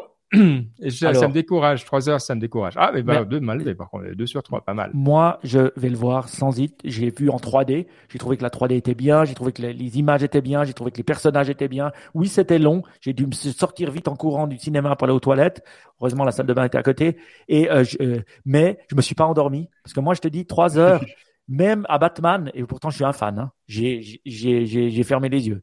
Donc, et pourtant je suis un fan de Batman. Donc là, j'ai trouvé vraiment exceptionnel. Donc, je te conseille vivement Ben d'aller le voir. Euh, c'est c'est c'est un okay, Baptiste, toi aussi? Si, tu vas voir le film pour l'histoire, n'y va pas parce que bah, c'est ce à quoi tu pouvais t'attendre moins. Tu vois, le premier film, il y avait un peu de nouveauté, donc voilà, l'histoire, elle tenait quand même. Là, clairement, l'histoire, c'est vraiment genre, faut pas y aller pour ça, mais il est magnifique. Faut dire ce qui est, tu vois, c'est vraiment beau. C'est t'en prends plein les yeux pendant trois heures, mais voilà.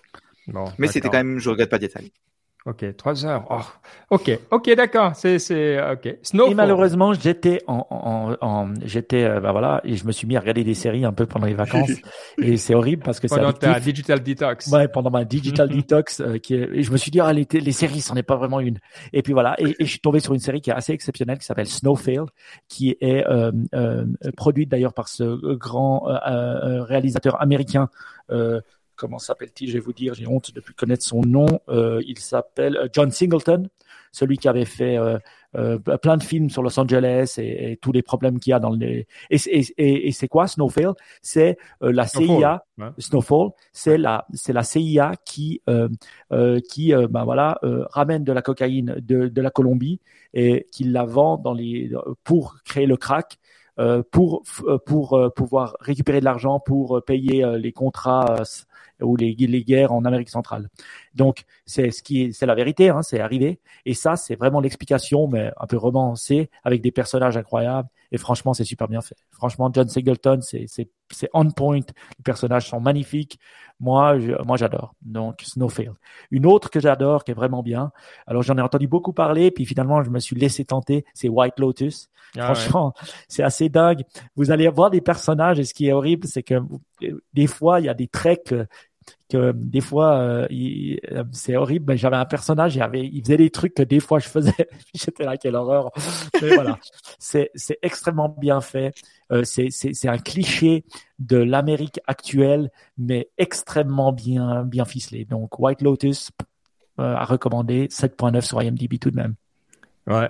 Et moi, je vous ai mis un, une recommandation de film aussi, ça arrive rarement, mais là, j'étais au cinéma dimanche pour voir The Banshees of Inisherin, qui est un film euh, qui est tourné en Irlande, euh, dans la côte euh, est, euh, ouest, si vous voyez un petit peu euh, Galway et les îles qui sont autour.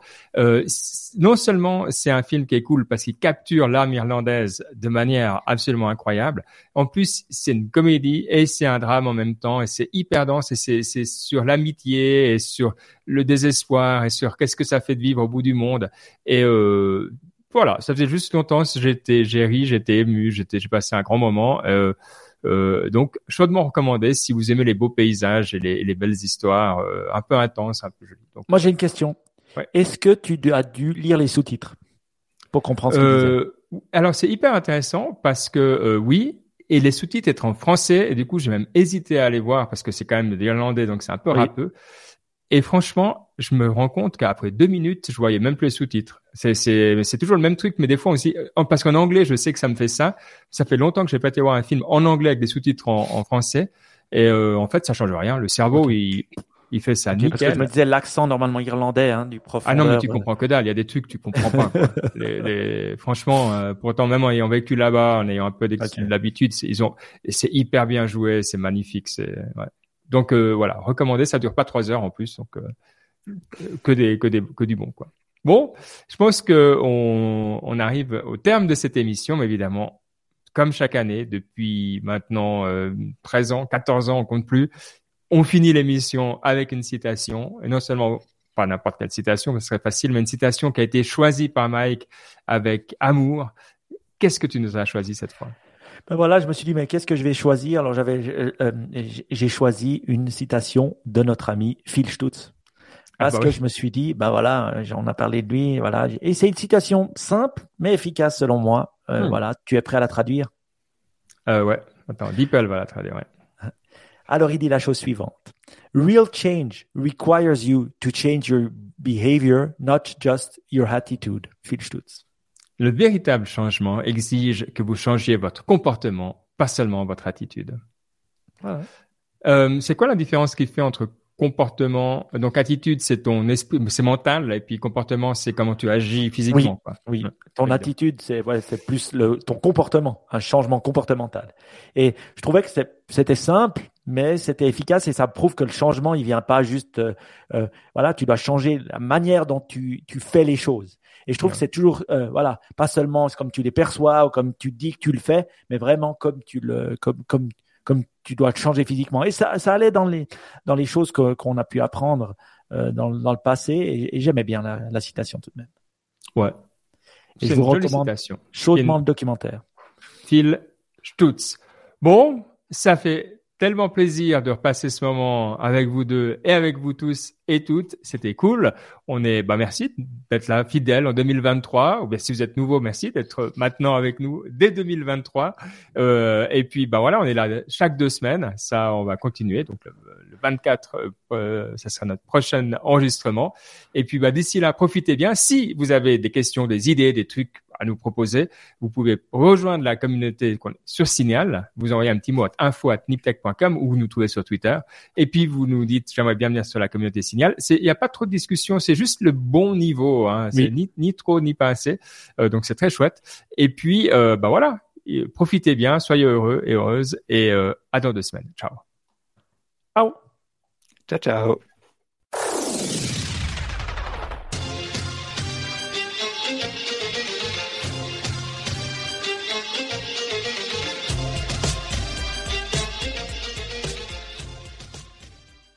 Bon, qu'est-ce que va nous générer Dali alors pour cette... Ou est-ce que c'est old school déjà Dali? Est-ce qu'il faut plus faire ça? Alors moi, je vais essayer mon truc en local du coup. Ah bah moi, ouais. j'ai trouvé le nom de l'émission. J'ai trois propositions pour vous. alors, le premier, c'est Voice GPT. Le deuxième, c'est GPT, I presume. C'est lié à quoi ça, GPT, I presume? C'est euh, de Watson, et non? Oui, Mr. Quoi, Livingstone, I presume. Tu ah, sais, quand il ah, le voit un truc, c'est un petit, un petit jeu de mots. Ou le dernier, c'est Phil GPT. Au lieu de Phil Stutz. Ah ouais. Et le point, c'était quoi? C'était Voice, Voice GPT. Ça, c'était moyen. Mais voilà. Ah. Mais voilà. Euh... Peut-être vous aimez pas, hein, vous avez d'autres. Mais... Ouais, je sais pas. Baptiste, est-ce que tu as d'autres idées? Euh, pour le titre, euh, pas trop. Vous aimiez pas GPT, I presume GPT, I presume, ça c'était mieux. Non, ouais. ça je connais pas pour le coup. Parce que c'est vraiment un, un, petit, un petit, un petit euh, truc. Si les gens ils comprennent, si tu comprends quoi. Si tu, toi tu as tout de suite compris Ben, parce que tu l'avais Mr Livingstone, I presume. Oui, mais euh, oui. mais ce que j'aime bien, c'est que c'est que c'est ça parle de ça, mais ça parle aussi de de un peu notre attitude. J'aime bien le double niveau, c'est-à-dire que maintenant, chaque fois qu'on a un texte, on va se poser cette question. On va dire attends, ce texte-là. Ah oui, j'avais pas vu. Ah ouais, ouais, ouais. C'est ça que ça me fait penser. et je trouve que c'est dans l'air du temps. Donc, je, trouve, oui. je pense que tu as capturé avec sensi sensibilité mm. et, et, intelligence le moment. Et ça, c'est okay. important. Okay. Donc, j'aime. Baptiste, t'es pas convaincu du titre ou de Euh, la photo? De, de la photo que j'ai qu'il va générer. qu'il avait une tête de dégoût complet. euh, donc, euh, ah. J'avoue que j'étais un peu déçu, tu vois, j'avais de gros espoirs, j'étais là, allez, le prompt il est pas mal, mais. Ah ouais, Oh, non. ça- euh, Mais est-ce qu'on peut. Ah ouais, moi j'attends, j'ai un prompt que je vais mettre sur Dali. Et Mike, il faut que tu fasses. Hein. Euh, Moi j'ai mis A talking car that shifts color like a chameleon. Caméléon, merde. Euh, parce que c'est un titre qu'on a vraiment dans notre liste. Hein. Alors, qu'est-ce qui va sortir À mon avis, de la merde, parce que faut Moi, j'ai ah, c'est tellement moche. Non, mais c'est tellement moche. Mais c'est la honte. Ça devient de plus en Non, mais non, mais allez, non, je vais vous partager mon écran. Je pense que ça devient de, je, je pense que ces modèles, ils, devi- je- ils sont en train de se dégrader, tu vois, ils essayent de cut pour, pour que, ils Non, non, mais plus vite. je vais vous partager mon écran pour que vous voyez à quel point c'est vraiment.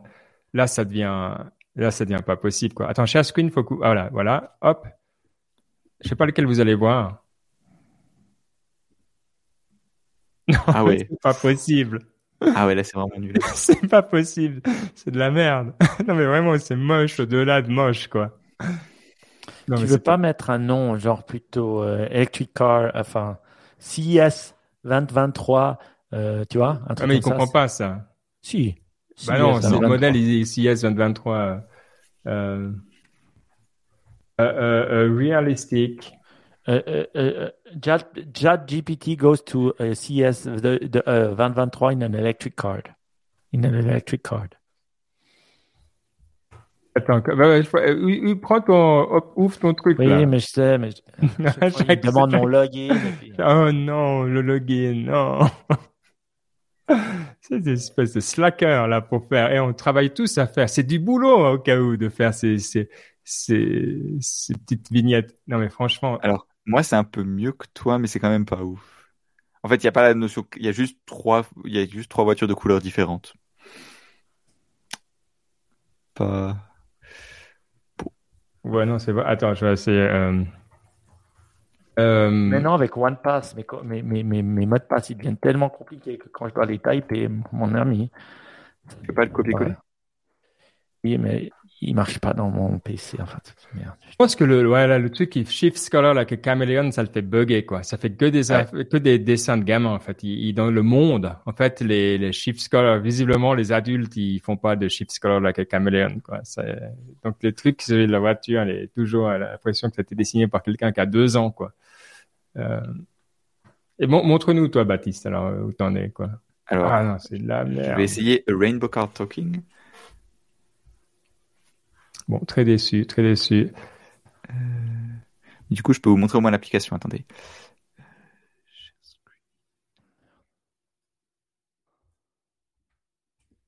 Ah, attends, je vais essayer, je vais essayer autre chose. Allez. on va voir quand on met les titres de l'émission. Ah ouais, là, on voit, on voit ton truc là. Ouais, c'est bien, c'est bien. Par contre, ça en donne qu'une. Ah ouais. Hmm, c'est pas ouf. Mais voir euh, de new, mes chats, Ah, quand tu mets le mot, le mot urine, euh, tu es bloqué. ah ouais. Tu ne suis pas le, le policy. euh. Ok. Bon, bah, fair enough, quoi.